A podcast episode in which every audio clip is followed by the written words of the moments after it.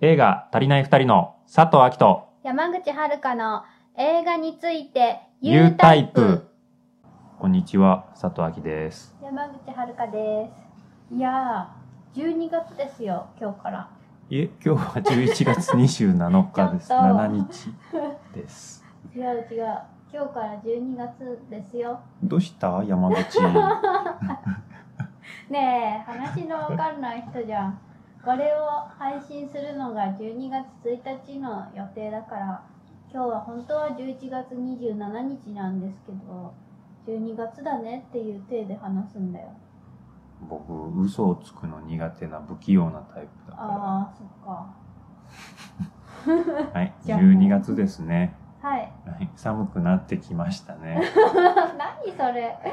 というわけでですね年の瀬ですねそうですね。また1年が経ちましたねそうです ね。ひげも伸びるわけだ。そうだそろそろね、ひげも剃らないと。そうですね佐藤さんのひげはあれだよね上のさひげうん。の両側がさこう口の中に入ってくる形に伸びるよねああ、そうだね。なんかナマズみたいそうなな。まずみたいひげからなんか栄養分がね出てればいいのにねどういうこといやほら最近あれじゃん体栄重養を分出ちゃダメじゃない。あそっか吸収しないとう。ん、体重を測ったじゃん測った。山口さんはうん体内年齢が19歳でしたね。そう私体内年齢19歳なんです よ、僕はなんとうん、 25歳でそうした。なんで僕先に言わないんだって話だ ね。本当 だね微妙だねあれなんでね体重がね、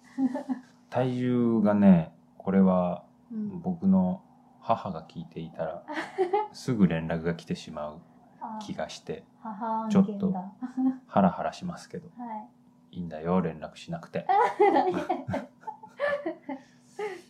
なんと53キロ台に突入しちゃいましたねああ佐藤さんの身長はまあ181ですねやばいよねやばいやばい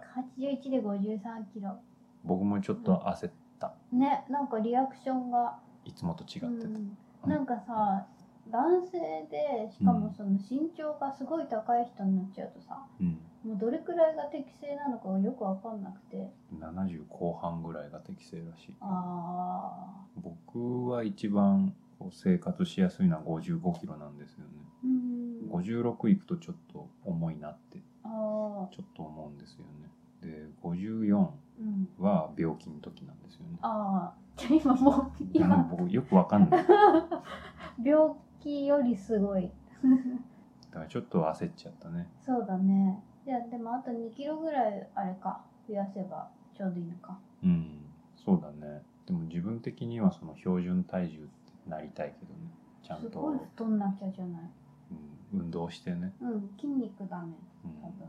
そうそうう。んなんか暗くなっちゃってる。全然暗い話じゃないんだけど。ちょっといつもより軽いぐらいでお送りしてる。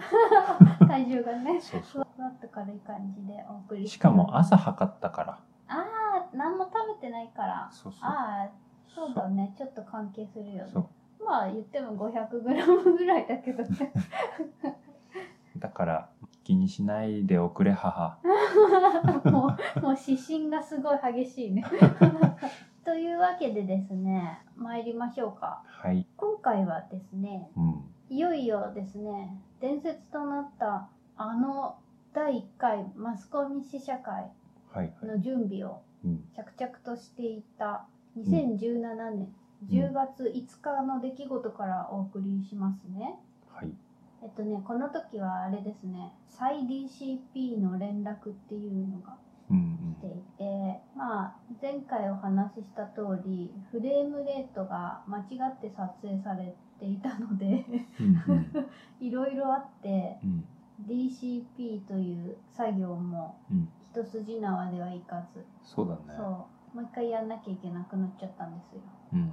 でもまあ頑張ったのは私たちではなく業者の方で、そうだね。はい、この時に確か使ってたソフトをダヴィンチからそうだプレミアに変えたんじゃなかったかそうなだそうだだダヴィンチってそもそもカラコレって言ってうんグレーディングとも言うのかな、うんそうだねその画面の色うんうん補正うんとか調整うんに使うソフトなんですよね、そうなんだよねもともとはねそれをブラックマジックデザイン社っうんていう会社が多分買収かなんかしてうんなのかなちょっとここら辺詳しくないけど、うんとにかくグレーディングソフトうがん編集ソフトに生まれ変わったんですよ、そうそうそう編集機能もあるグレーディングソフトみたいうんな、うんうんそうなんだよねだからもともとがねカラー補正に特化したソフトだからうんその頃はまだ操作が、そうそうう、ん、まあ私たちが素人すぎたんだけどね そう編集に関してそれなのにダヴィンチリゾルブっていううんまだあまり使ってる人がいないうんソフトに手出しちゃったからこれなんでダヴィンチにしたかっていうと、うん無料なんですよそうなんですよ無料にしては神レベルだよねい やもう無料なんていうレベルじゃないねね多分普通に映画1本作れるとう思いんますね、うん全然作れると思いますしかも今のバージョンもっとパワーアップしててうんうんすごいすごいですよ音の調整とかもすごいできてうんだからねその時はもう資金がそこをつき始めていたから無料で落とせるソフトとしてダヴィンチリゾルブを使ったわけですねただここ教訓ですけど、うん何の理由もないのに無料に手を出すのは危険です、ああそうですねとにかうくんお金がないってだけで、うんうんそそううでそこからアドビのプレミアにしたんですよそうそうそうファイナルカットプロとかもあったんですけど、うんこの時と僕が学生の頃、うんアドビの、えーとイラストレータうんうんーを主に使ってたから、うんまあアドビにしようかなと思ったうんんですよね、うんで映画学科の友達の人たちは確かファイナルカット使ってた気がするんですけあーそうどな、んだでもこの時期アドビがね、うんえー、と CC あの CS とかからうん CC に変えたんですよ。うんあのあれだよねネット上であそうそアうプリみたいな形になったってことだそうよそうねアップデートを頻繁にできるようになったというか、昔は CS2 とかうんうん買っちゃうともう CS2 しかできないから、うんあのソフトでねそうそう CD ロムでそうね落とすみたいなそれで CS3 が出たらまた10万近く払ってソフト買わなきゃいけなかったんですけど 考えたらすごい話だよね。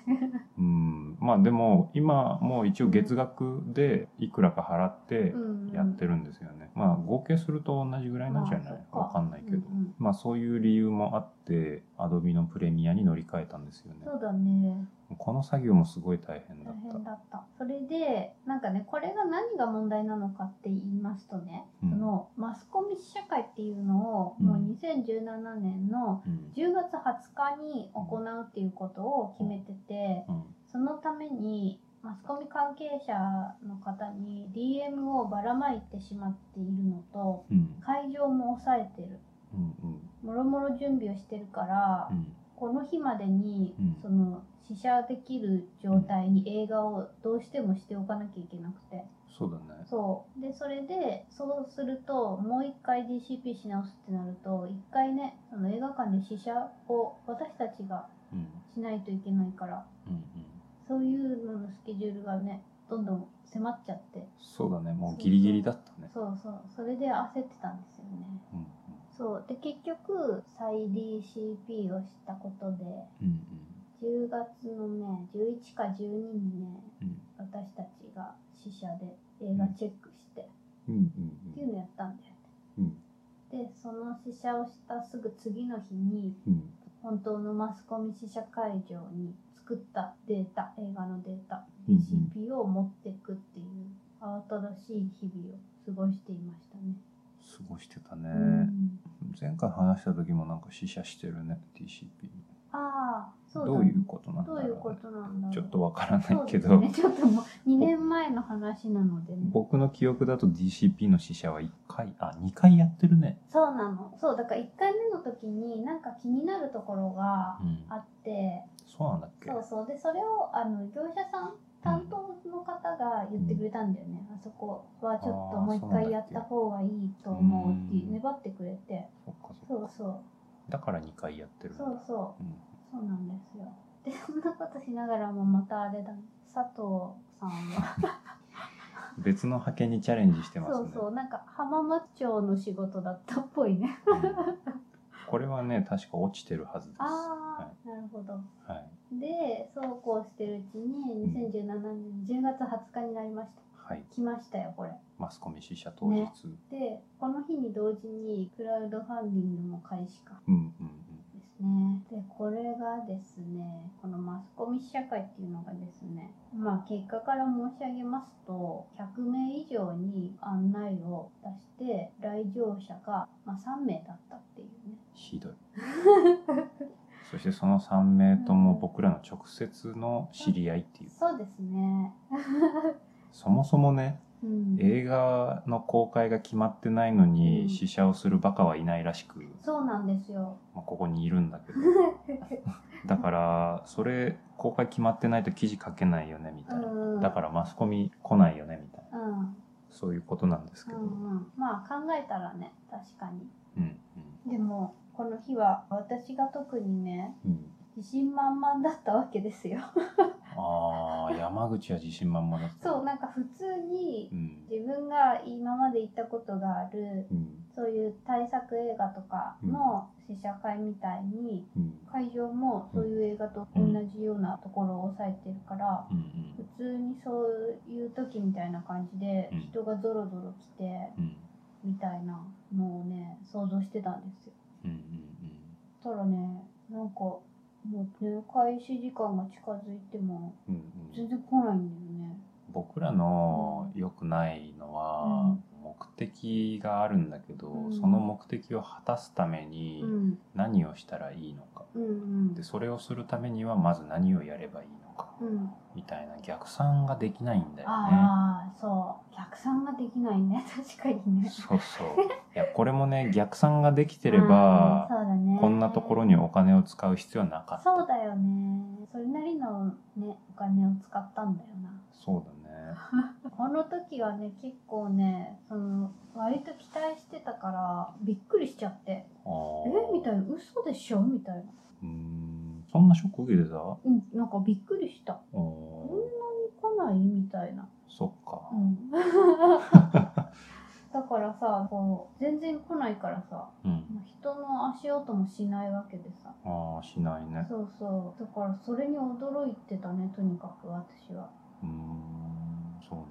んだ。うん、でだんだん焦りとかうん。不安に変わっていきうん。恥ずかしさになってた最終的に、恥ずかしい。うん、なんうんか会場の人にとか、あーあこいつらこんなに人来ないーのにこんな大掛かりなことしてプププとか思われてるんじゃないかとかあそううなんだ。ん全然気にしてなかった。本当うんいやこんな立派な試写室でかけられてよかったと思 ってた、 僕も見たかったなって思ってた確かにあそこで見たかったね見ればよかったね別にあそこの会場の人たちも全然うんバカにしてる感じとかもなあくて、全然ないないうんないんだけどまあなんか私が期待しすぎてたんだよねこの時あれだねだから繰り返しになるけど、うん欲しいものがあってそれを得るためにはうんどうしたらいいのかっていう逆算がうん、全然できてなかったんだうね。 ん、しかもこの時にその逆算ができていないっていううんことうんにも行き着いてないからあー改善がしばらくされないそうだね。 まあしょうがないんじゃない。うん、まあそうそうそうこの時でも後からうんその理由とかが分かったから、うん今は全然ねその消化されてるんですけどうんこの時の気持ちはね割とこんな感じでうんうん思い出せますね。僕はちょっとこれは笑い話にできるな夫婦みたいなさなんかああ本当ちょっと、うん、そんなショックじゃなかったかあなーなんかそれよりどうやったらこの後出てきますけど新宿三大映画館のどれかで上映する道筋が立つのかなっていう不安とかあー焦りとかしか多分ない。ああうんそっか。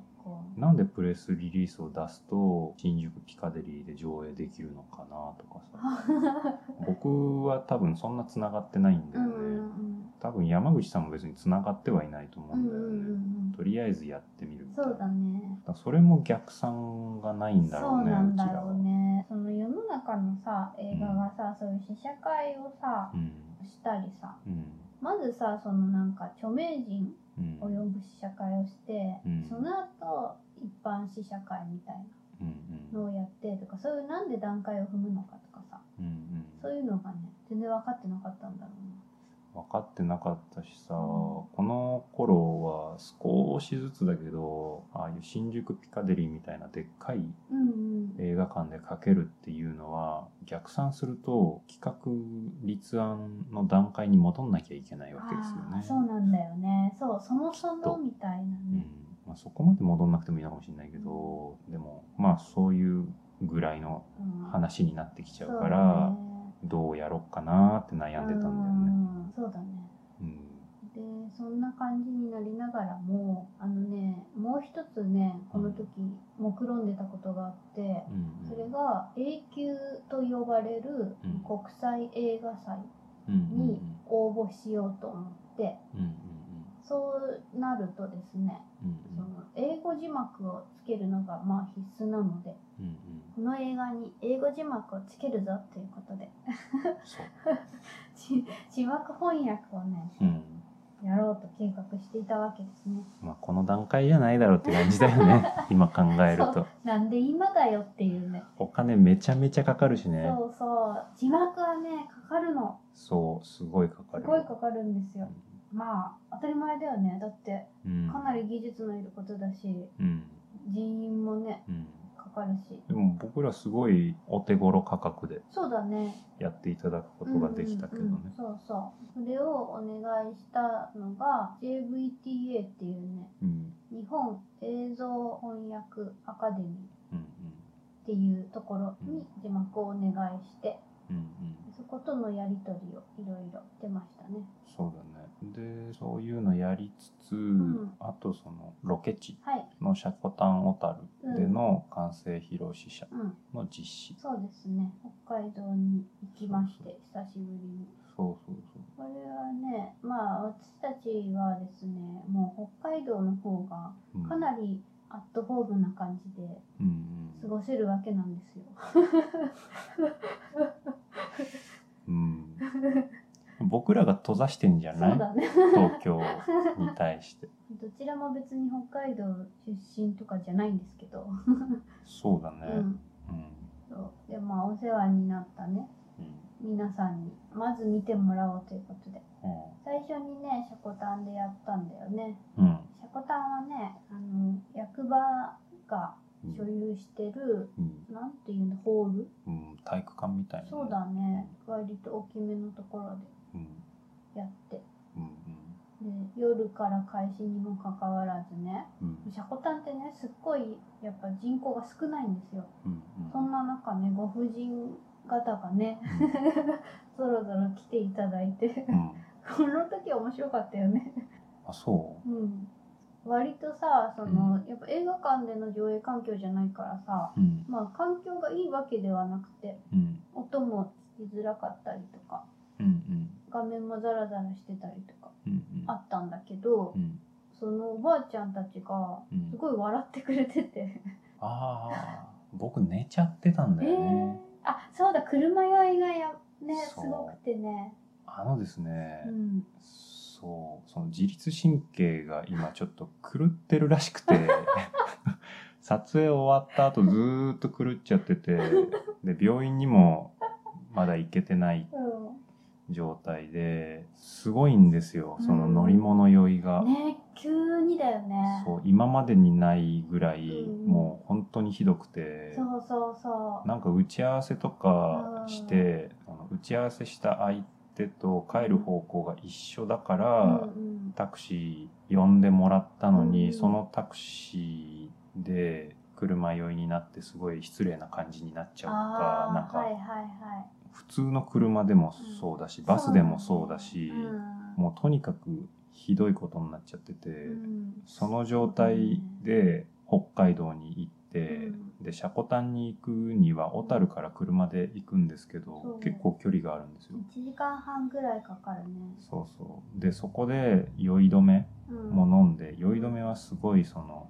そうあれなんですよね眠くなるんだよねあれ眠気が来るお薬で、でそれを飲んだにもかかわらず、うんがっつり酔って、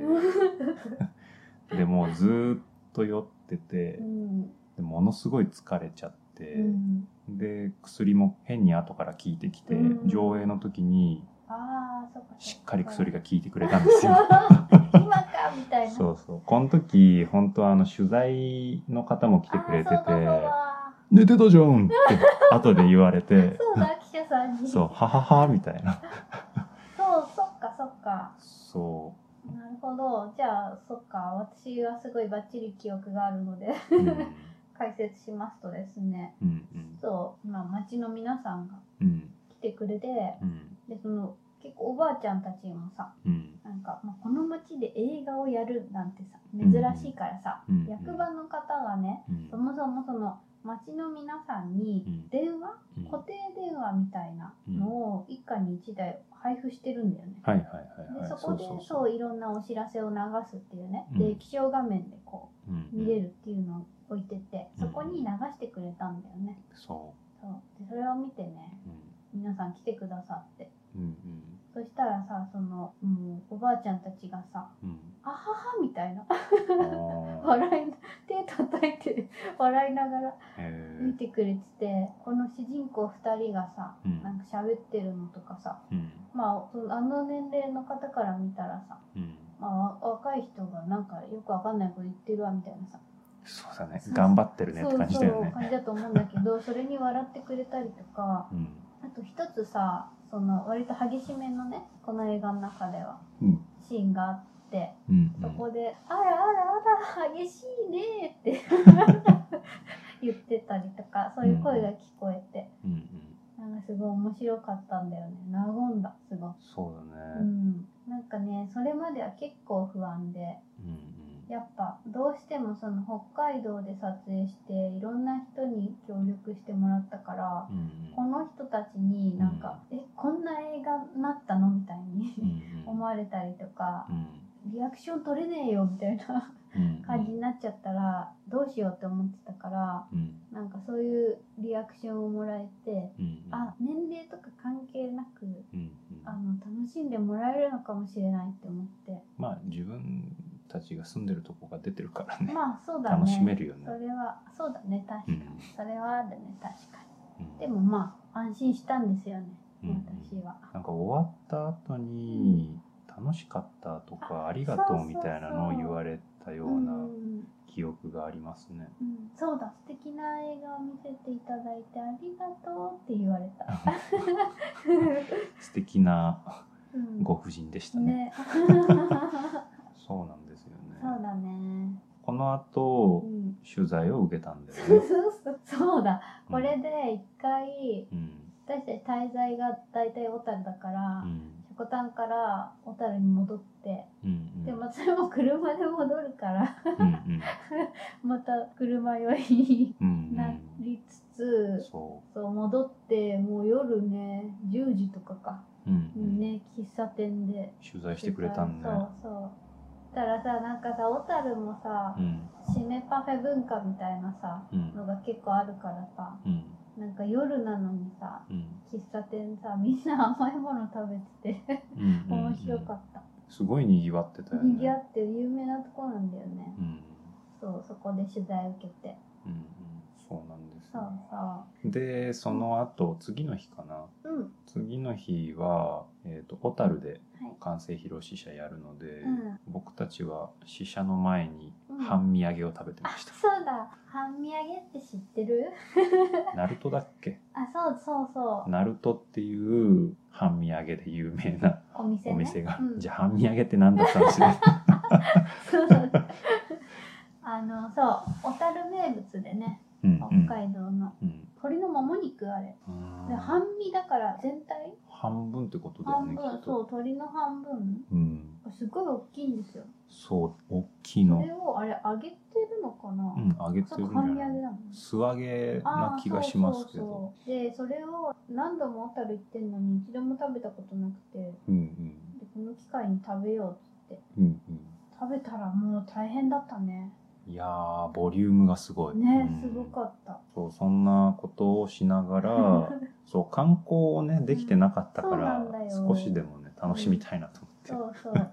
でその後は龍宝さん手伝ってもらってうん。披露試写をしたんだよねそうそう。この映画の撮影場所にもなっているし、佐藤さん演じる幼いのバイト先はい、としてね、うん出てくるし、その店主もうん店主役で出てくるってそいうう、超協力をいただいているそうそうそおう店なんですけど、そう。で、そこで、うん店主のね、うん太田さんっていう方がね、うんまあ私たちのこの映画のためにね、うん焼きそばをね、うん作ってくれてて、そうそう足りない2人焼きそばって言うんですけどそう、普通にねメニューとしてねうん、置いてくれてそうるねあるんですよ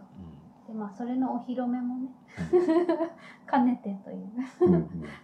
ここのお店はねあれだよねメニューのネーミングセンスが他とは違う、うんすごいすごい、何が出てくるかわかんない、うん、そうなの頼んでみないとねメそうニューからちょっとわからないっていう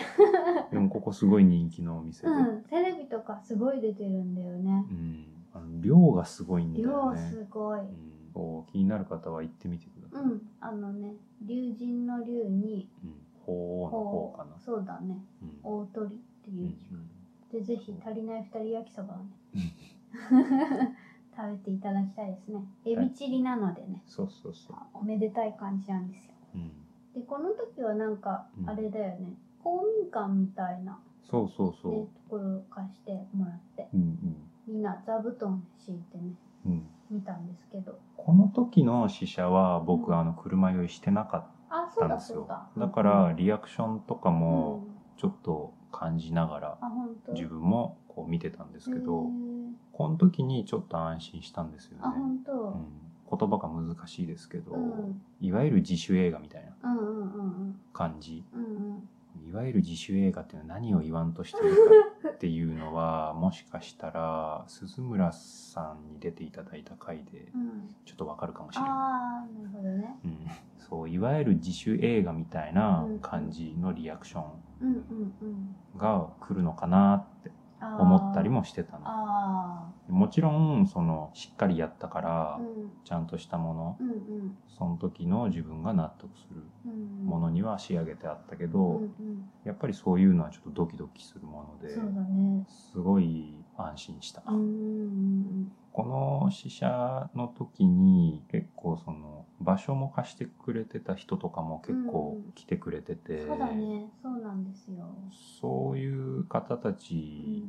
うんにさ、うんなるほど、こういう映画になっちゃったか、みたいなさ、あリアクション取られると、本当申し訳ないだーうけんじうゃん。んでもね、違ったの、うんうんそうだうんね普通になんか見れる、うん普通に映画になってるみたいうんな感じのリアクショうんうんうんンがちゃんと返ってきてて、うんそうそう、変にすごい面白かった、みたいな感じっていうよりかは、ちゃんとした作品だね、うんみたいな感じが来て、すごい良かったんですうよね。んうんそうそうだからこの時僕はねちょっとほっとしてたんですよねああよかったじゃああれだねうん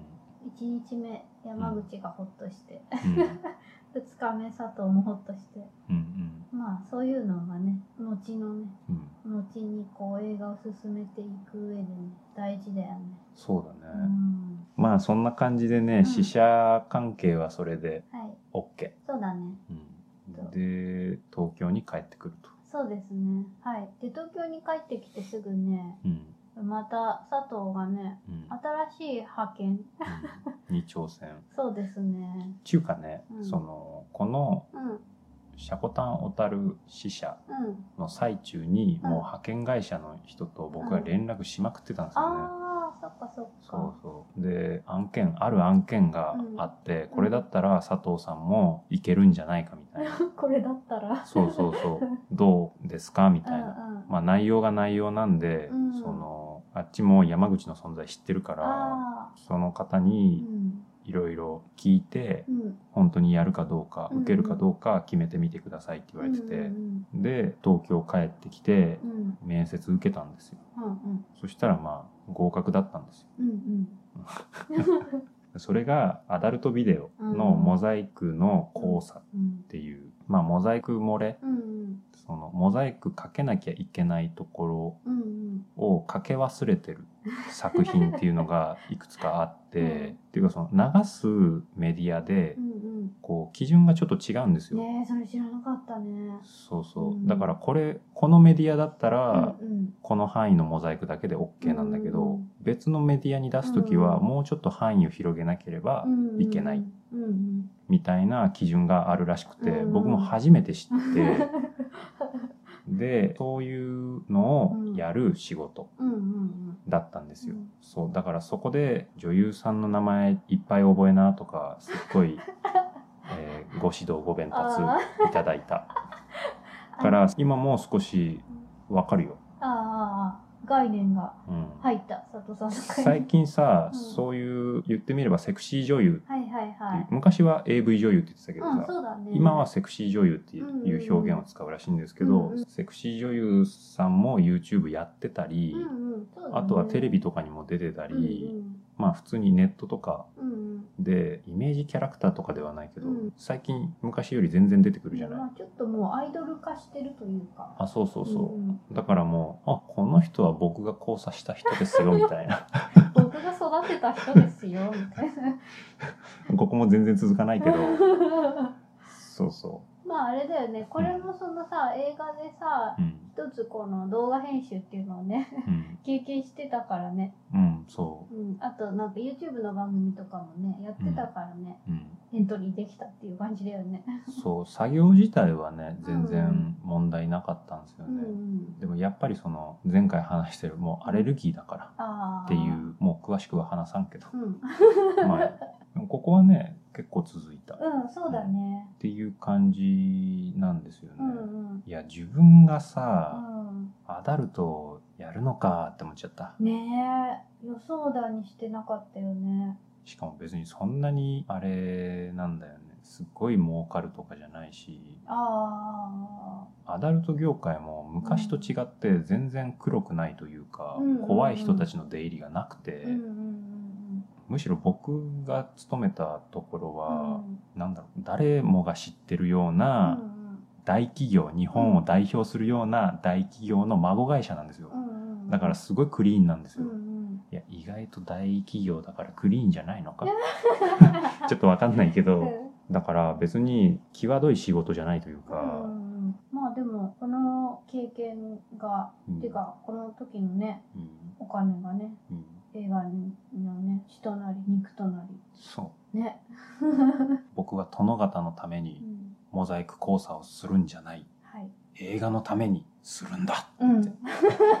強い意志を持ってそうそうそういう感じでやってましたうね、んうんこれがサラリーマンかと思ってでもちょっと一般的なサラリーマンとは違うよね,、ま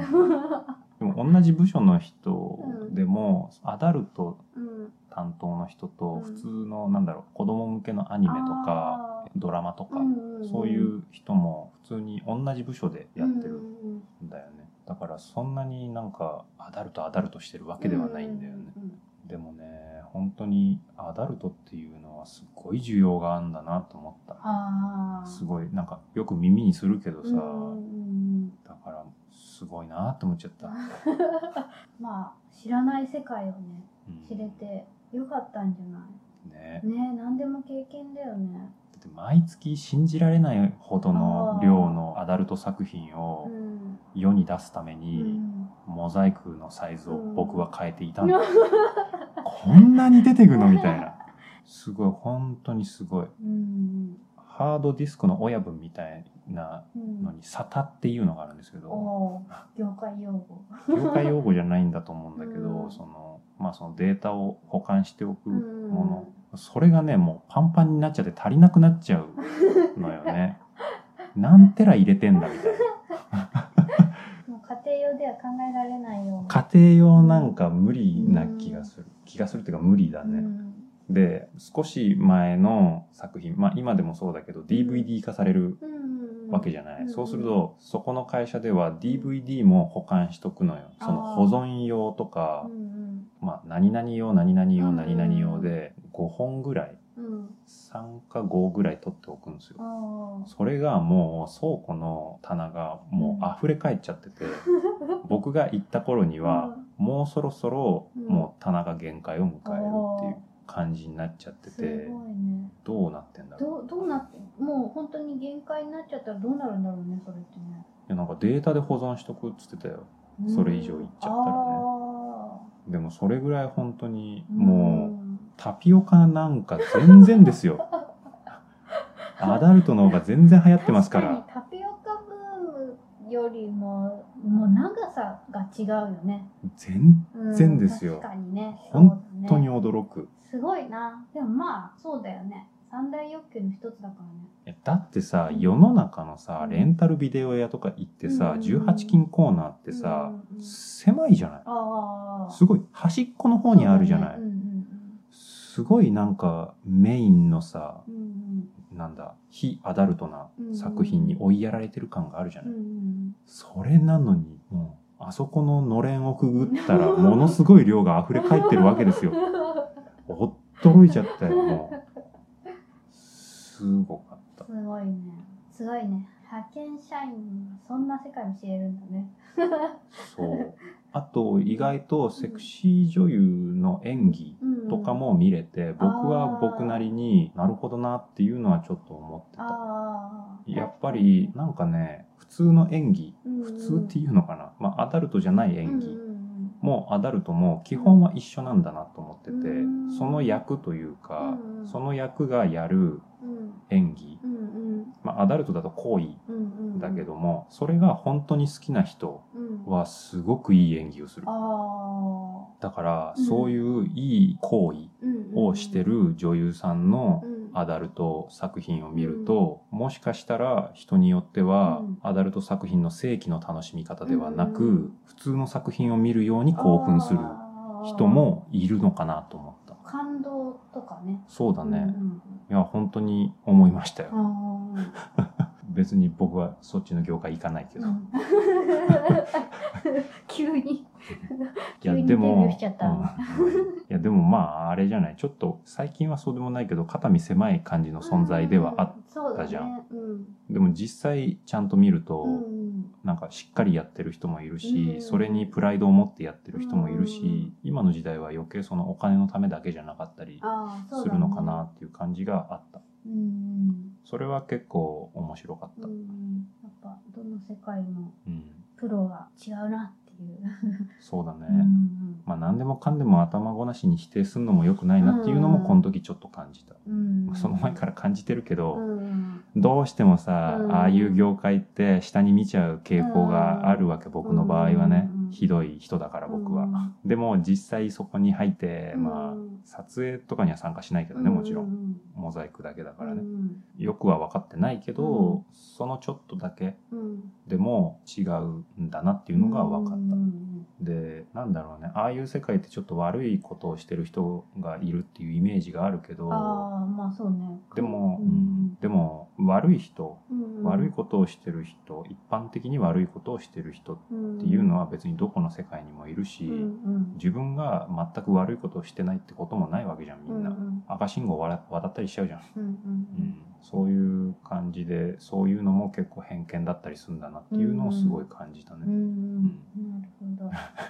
モザイクでこんなに熱くなるか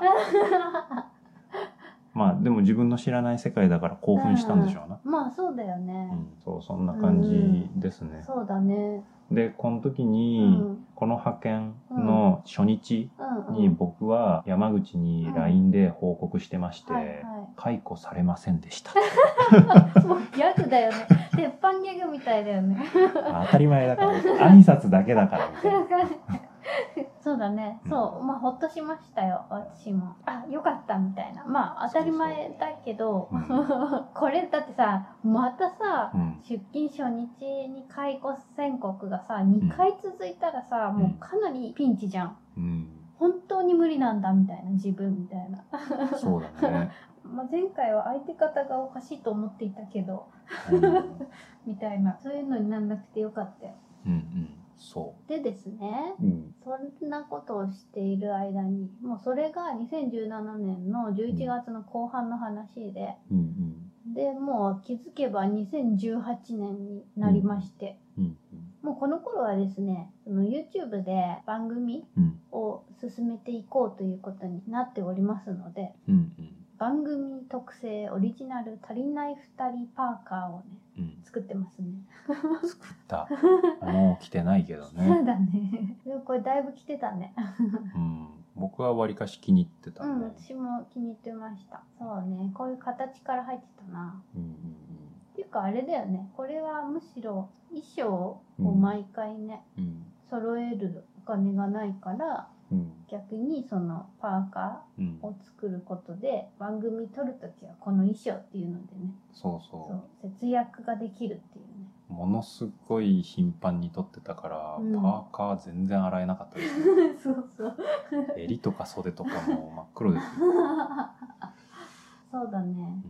うそう。でね、あんなにね、熱く語っていたね、ん。うん。そのモザイク修正うん。の派遣なんですけどうん。まあやっぱり無理だみたいそう。オフィス無理だった。なそうそうなってうん結局また飲食に戻るんですそようね。そうそまあ体壊してきますよ。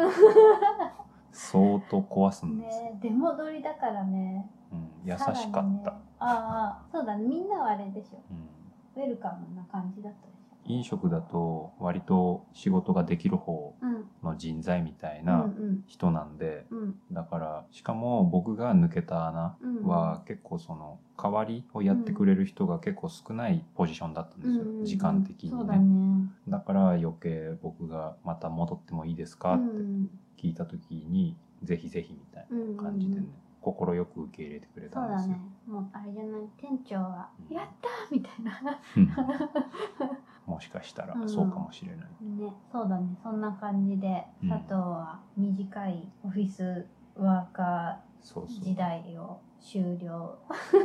34ヶ月かなそうだね、合計でそれくらいだよね。もうね無理だっうた、うんん、 まあでも、うんあれだよね、この時、一応その目的が、まあね、映画で使う資金だったから、うんうんまあすごい、そこにはすごい足しになったもんね。なったうん、よかったよかった。 それでですね、うん2018年2月に入るとう、んそのね国際映画祭に応募することにすごい燃えてて、うん特に山口がね、そうですね山口は結構なんだろう、うえっ、とね海外が好きなんですそうよですね特にヨーロッパうんそうそう大好きっ子なん大ですよそう海外志向が強くて一時期あれだもんねイギリスかぶれだったから ねなんか何でもさあれ値段をさ、うん缶コーヒーの値段で例える人いるけどさ山口の 場合値段じゃなくて習慣とかも全部イギリスはこうだからイギリスはこうだからここ日本だわみたい な何を言ってんのみたいな。あれなの特に私はそれが強すぎたんだけど海外かぶれが強すぎたんだけど、うん佐藤さんはうん逆にそのうん海外怖いみたいなあそうそうのそがうすっごい異常に強くて強い、極端同士だからうんうん、そんな感じでもうね何も落としどころがないみたいなそうだね。でも、まあ、それでも、山口のかぶれ方は尋常じゃなかったああよ。そうなのかないや、そうだと思あうよ。だって、食事ママナーとかもさ、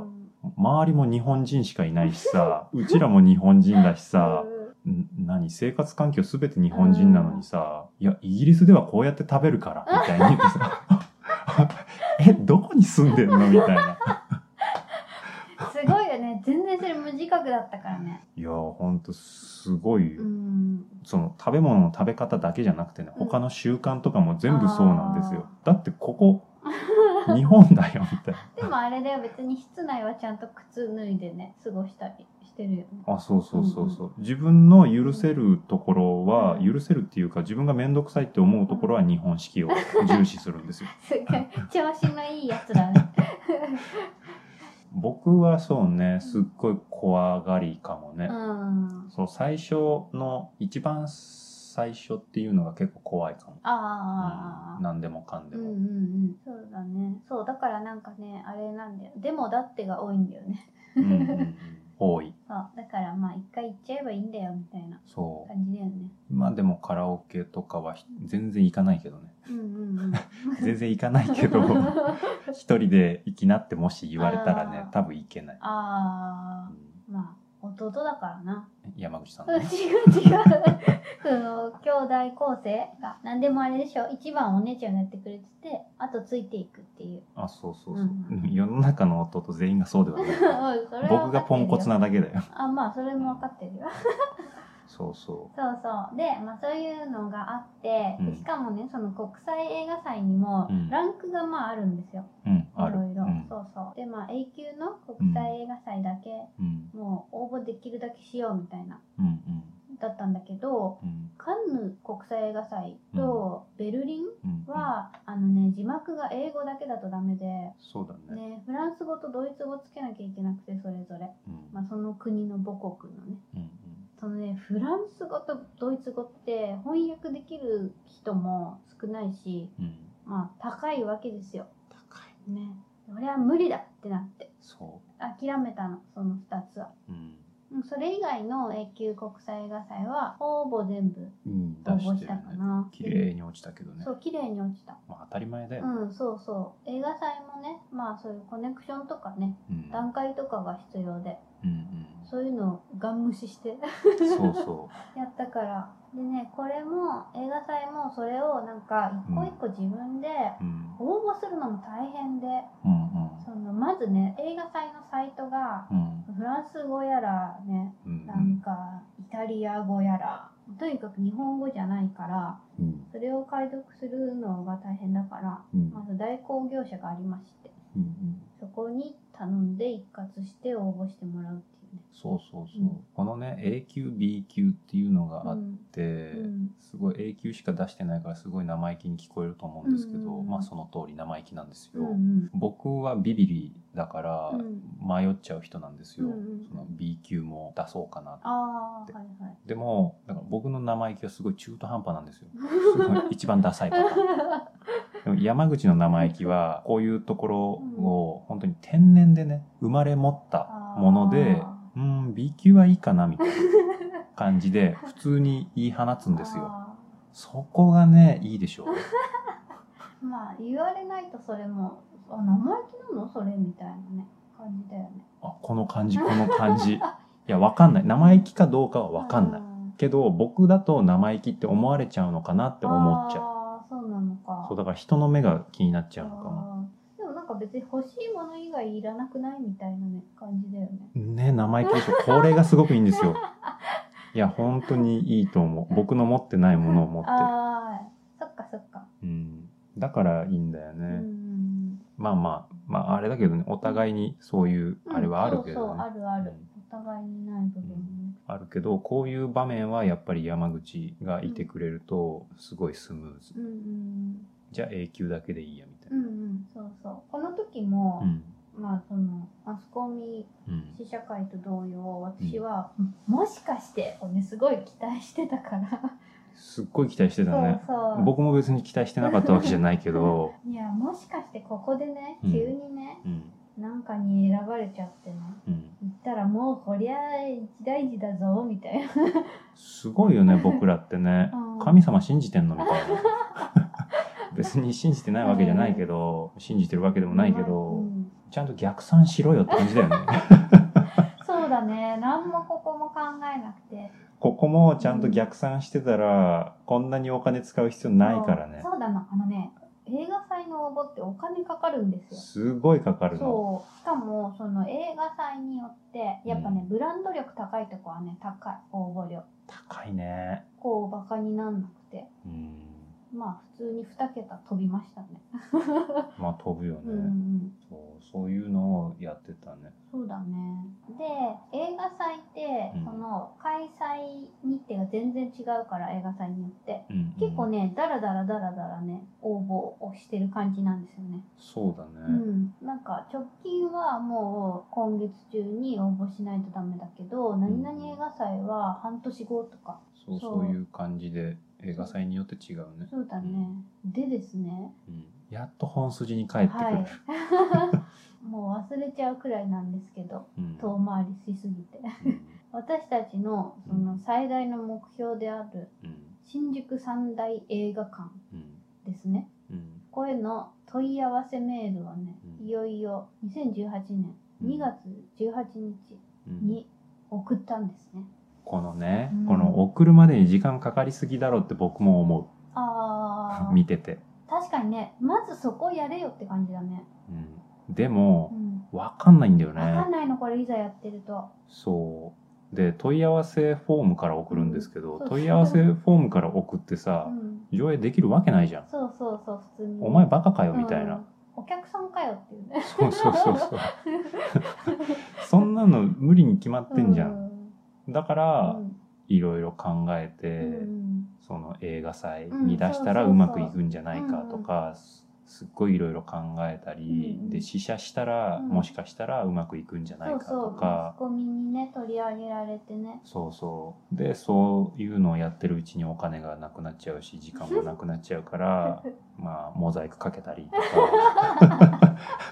する羽目になるんですけど、うんでもわかんないんだよね。わかんないこれやってると本当に、そう今だったらわかるけど、うんこの問い合わせメールがきっかけなんですよね、そうそうそう大きな。うんうんでもここに至るまではうん本当に分かってないうし、ん普通に考えたらこれきっかけにならない話ですからね、そうそうだね問い合わせフォームなんかでそうだねなんないなんないだって問い合わせフォームで自分映画作ったんで上映してくれませんか ってアホかって話だよね